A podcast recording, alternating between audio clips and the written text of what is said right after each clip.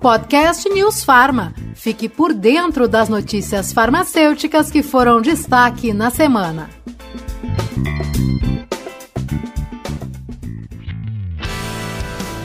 Olá, tudo bem? Seja muito bem-vindo, seja muito bem-vinda ao podcast semanal do Conselho Federal de Farmácia. Nesta semana, eu, Murilo Caldas, e a jornalista Denise Coelho vamos conversar com duas farmacêuticas clínicas que estão fazendo a diferença nos hospitais onde trabalham.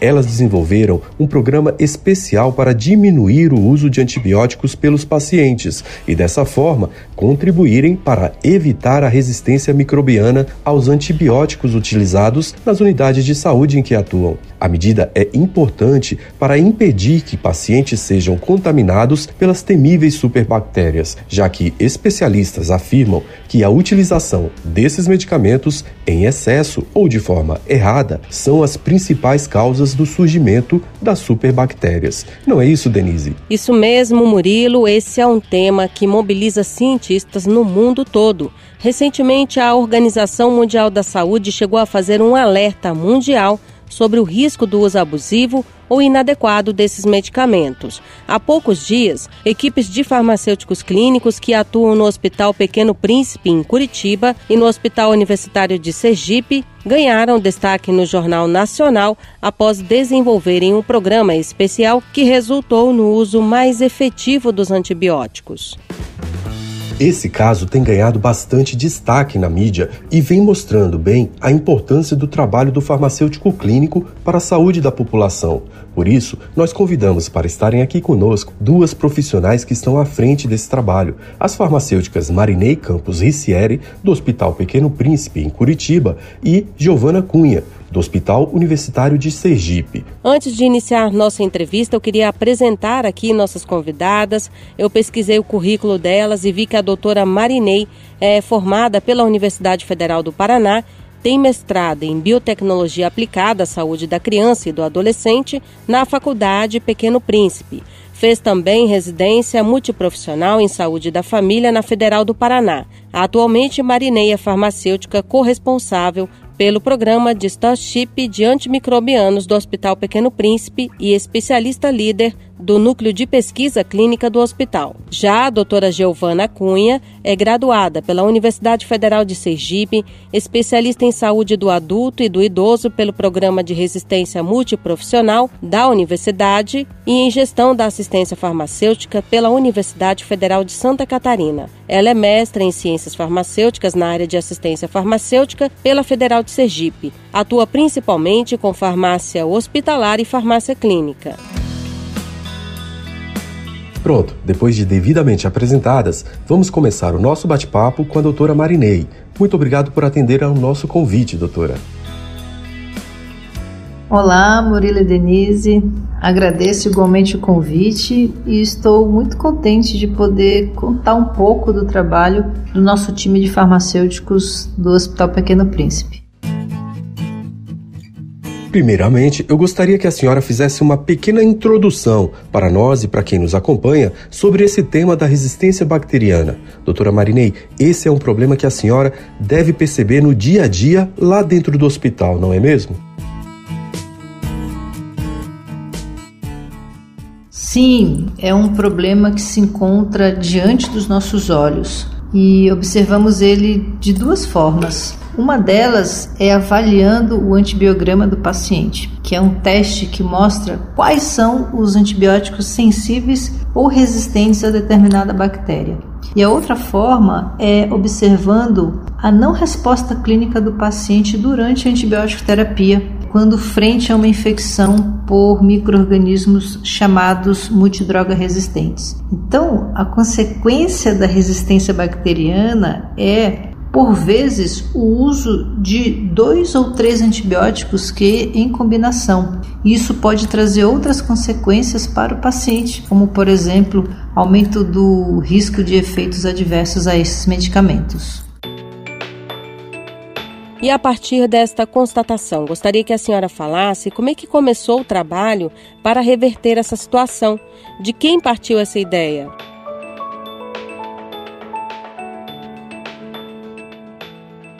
Bom, Denise, aqui no Hospital Pequeno Príncipe, onde trabalho, Desde 2009 eu comecei a atuar como farmacêutica clínica dentro do serviço de controle de infecção, trazendo um olhar mais especial e farmacêutico para o gerenciamento de antimicrobianos. E a decisão de reposicionar um farmacêutico, no caso eu, né, na época que eu fazia farmácia clínica UTI, reposicionar para o setor de SCH foi do infectologista do nosso serviço ele muito precocemente percebeu o quanto seria válido e eu diria até disruptivo para a época, né? Pois estamos falando de 14 anos atrás, ancorar um programa de stewardship dirigido pela farmácia clínica.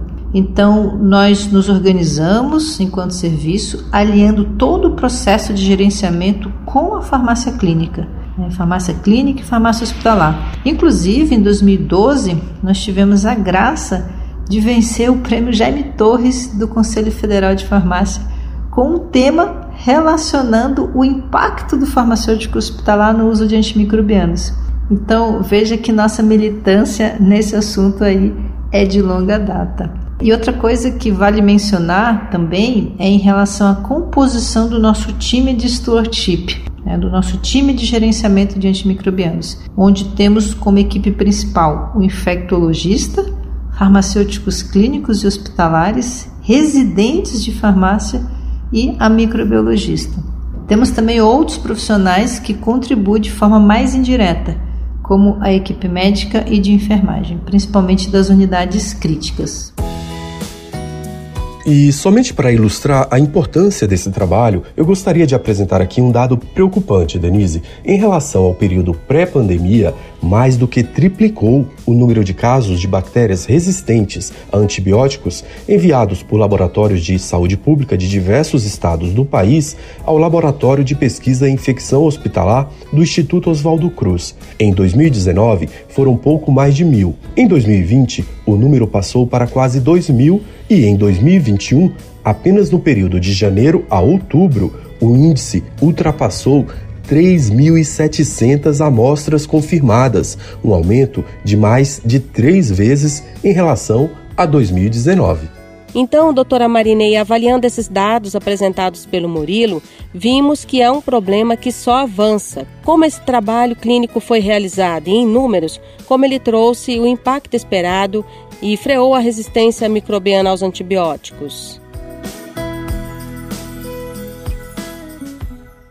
Apesar de nós termos uma equipe enxuta de farmacêuticos clínicos, penso que o segredo é como você organiza sua estratégia para ser o máximo eficiente. Eu ressalto isso porque a maioria dos hospitais brasileiros não tem um número de farmacêuticos clínicos como desejaria. Então, a principal entrega do time de stewardship é investir em formação, eh, digo, treinar os farmacêuticos e também residentes farmacêuticos e residentes médicos no uso da antibiótico terapia.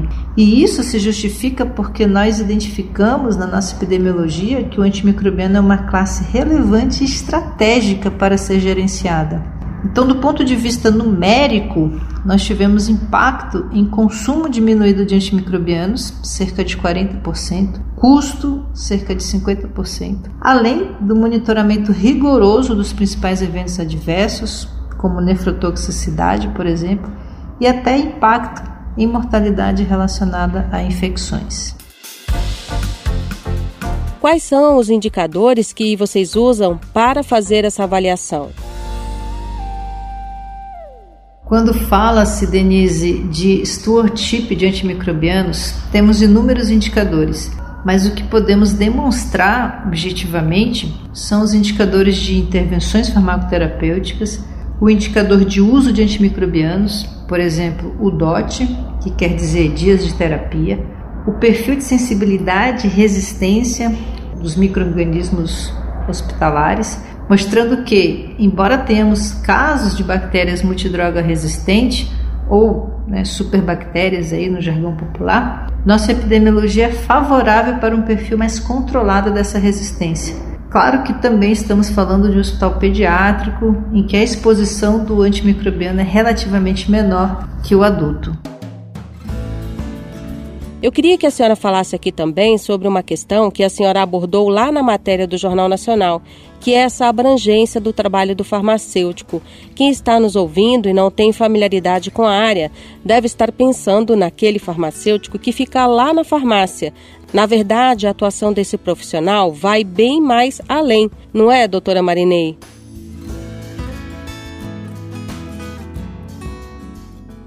Sim, certamente vai muito além de estarmos fisicamente na farmácia.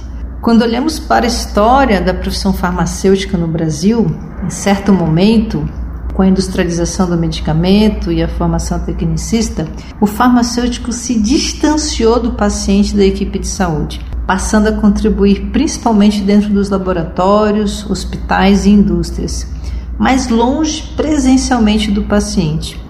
Então, é, digamos que de 20 anos para cá, percebeu-se que precisávamos de uma formação mais clínica e conectada com os problemas de saúde dos pacientes.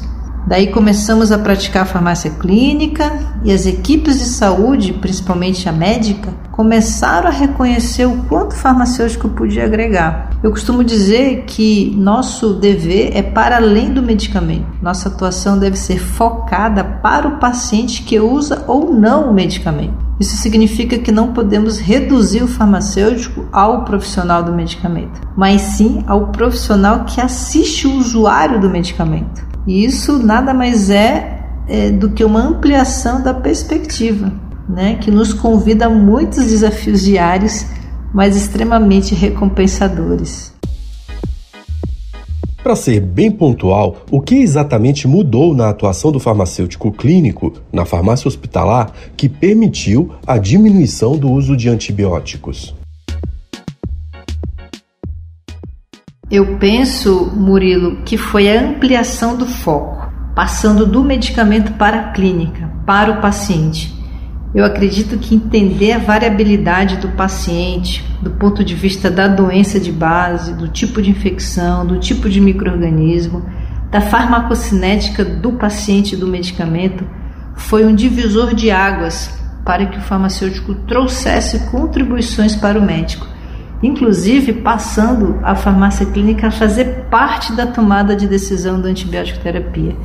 Isso é incrível, é simplesmente é, recompensador nós estarmos nesse nível de patamar é, da terapêutica, da decisão clínica e de tudo que acontece com o paciente, pensando aí nos seus desfechos clínicos positivos.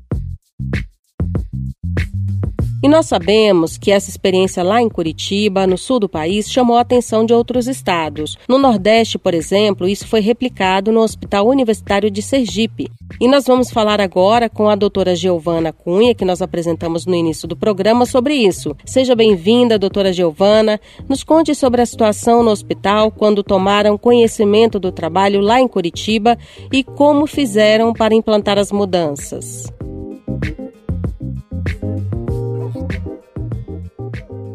Em janeiro de 2020, nós fomos convidados pela Marinei para nos inscrever no projeto, né? A gente já tinha um serviço de farmácia clínica bem estabelecido, com farmacêuticos, clínicos e residentes em algumas unidades de internação, né? Não em todas. Que aí esses farmacêuticos já faziam o acompanhamento dos pacientes e a gente também tinha seu tipo de antimicrobianos com infecto e a gente realizava reuniões para discussão dos casos daqueles antimicrobianos de uso restrito. Só que a gente tinha o interesse de sedimentar mesmo nossa participação, é, a participação da farmácia clínica no uso desses medicamentos, né? Então a gente ficou bem feliz assim, né? Com o convite em fevereiro a equipe do Pequeno Príncipe foi no hospital, realizou um diagnóstico situacional, né? E em março, eu e as farmacêuticas Simone Soares e Lucimar Andrade fizemos um treinamento lá em Curitiba com a equipe do Hospital Pequeno Príncipe.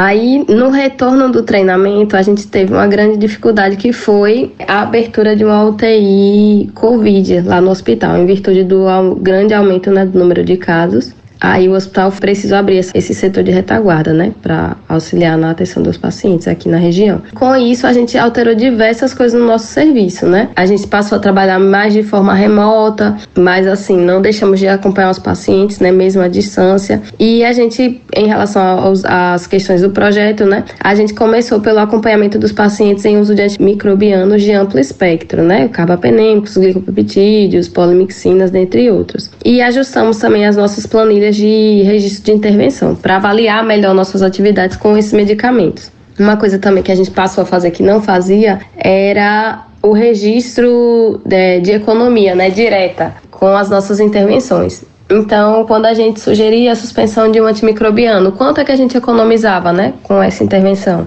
Os farmacêuticos clínicos e os residentes ficaram responsáveis pela avaliação diária das prescrições, bem como revisão dos dados clínicos e laboratoriais dos pacientes, e, quando necessário, a gente fazia é, as intervenções com a equipe médica ou de enfermagem, com o profissional que estivesse participando ali daquele problema, que tivesse como resolver, né? Durante o projeto, a gente criou também um novo cenário de estágio opcional para os residentes, em que eles passavam alguns turnos no laboratório de microbiologia e o restante no monitoramento dos pacientes em uso de antimicrobianos. E aí, assim, foi uma experiência bem legal, porque a gente conseguiu estreitar os laços com a microbiologia, né, a farmacêutica, que é responsável pelo laboratório, e a gente tinha esse interesse, né, de melhorar a comunicação, tanto da micro, né, com a equipe médica, e aí a gente atuava muito nessa ponte, né? Nos conte mais sobre como vocês fizeram na prática para se organizarem e alcançarem os resultados clínicos com o objetivo de reduzir a resistência bacteriana. É, nosso serviço ele conta com um farmacêutico clínico em cada uma das unidades de internação e na maior parte delas a gente também tem um residente. E aí esses profissionais ficam responsáveis pelo monitoramento diário, né? tanto dos dados clínicos dos pacientes, né, da clínica do paciente, se houve melhora com o início do uso do antimicrobiano, quanto dos dados laboratoriais. Então a gente olha diariamente se sai, se a gente tem algum resultado de cultura e aí com esse resultado se a gente é, é, pode fazer o descalonamento ou se não, se é, se é necessário introduzir um outro medicamento, fazer algum ajuste.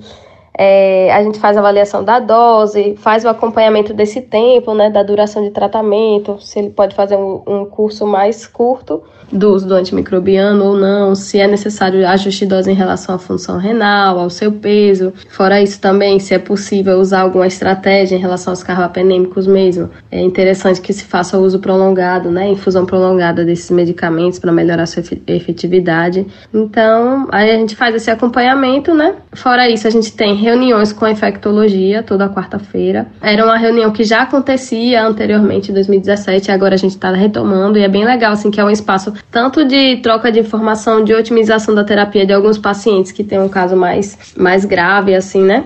quanto também um espaço de formação, tanto para a gente mesmo da farmácia, quanto para os residentes e também né, para toda a equipe ali, né? Por estar tá trocando informações, é uma, é uma reunião multiprofissional, né? Então é bem interessante, assim. E isso a gente viu também lá com, que o pessoal do projeto também já fazia lá no, no Pequeno Príncipe. E a gente achou que era interessante a gente retomar aqui também. É, além disso, a gente ainda faz o registro né, dessas intervenções que são realizadas, tanto pelo farmacêutico, né, no, de antimicrobianos, quanto também por toda a equipe. Então, a gente tenta diferenciar um pouco para a gente saber onde é que a gente está atuando mais, qual é a nossa evolução de acordo com o tempo do programa, né? Na percepção da senhora dentro do hospital, essa proximidade entre as equipes de farmacêuticos, enfermeiros, médicos, enfim, trouxe mais valorização ao trabalho do farmacêutico? Com certeza, eu acho que essa aproximação né, do farmacêutico, estando mais perto da equipe ali, ele traz uma valorização, porque os colegas passam a ver, né, o farmacêutico e aí a conhecer o que é, onde é que esse profissional pode me auxiliar, né? Então, quando a gente está lá na clínica, são feitas, assim, tiradas diversas dúvidas, né, em relação ao modo de administração desse medicamento, se pode diluir com tal, com soro fisiológico, com soro glicosado, se pode administrar esse medicamento junto desse outro. A equipe médica é, pergunta bastante em relação ao ajuste de dose, né? Quais são as estratégias que a gente pode fazer para otimizar, em relação à duração também do tratamento, ou se aquele, essa, aquela antibiótico-terapia está indicada no protocolo do hospital. Então, a gente tem como atuar também mais na tomada de decisão, né, do início dos medicamentos e no, e no uso dos medicamentos, ao invés de agir de forma reativa, né, verificando o erro e depois ir atuando. Então, tem um, eu acho que sim, que sim, que essa atuação mais de perto traz uma valorização mesmo. Como segue agora o trabalho de vocês, os desafios a serem superados? Então, eu acho que um desafio grande que a gente tem agora é de estreitar mais ainda esses laços, né? Então, mantendo essas reuniões semanais de discussão com a infectologia, com a micro, e aí fortalecendo nesses espaços de formação também para os nossos residentes e para a gente mesmo do serviço, bem como ainda a gente trazer outros colegas, né? Então, a, tendo a participação da TI, a gente pode tentar informatizar mais os nossos indicadores e aí facilitando a, a gestão do serviço, né? Sabendo melhor onde é que a gente pode atuar. Então, acho que são esses desafios de agora. Para finalizar, eu quero agradecer às farmacêuticas Marinei Rissieri e Giovana Cunha que participaram dessa edição do podcast News Pharma para falar de um tema tão importante. Esperamos que essa divulgação aqui também incentive outras iniciativas pelos hospitais e clínicas Brasil afora. Por hoje é isso. Gostou? Curta e compartilhe o nosso conteúdo. Você pode encontrar o nosso podcast nas principais plataformas de áudio e no site da Rádio News Farma. A sonorização é de Marcelo Bonora. Eu fico por aqui e semana que vem tem mais. Até lá! Obrigada pela audiência e uma ótima semana para todos. Até semana que vem.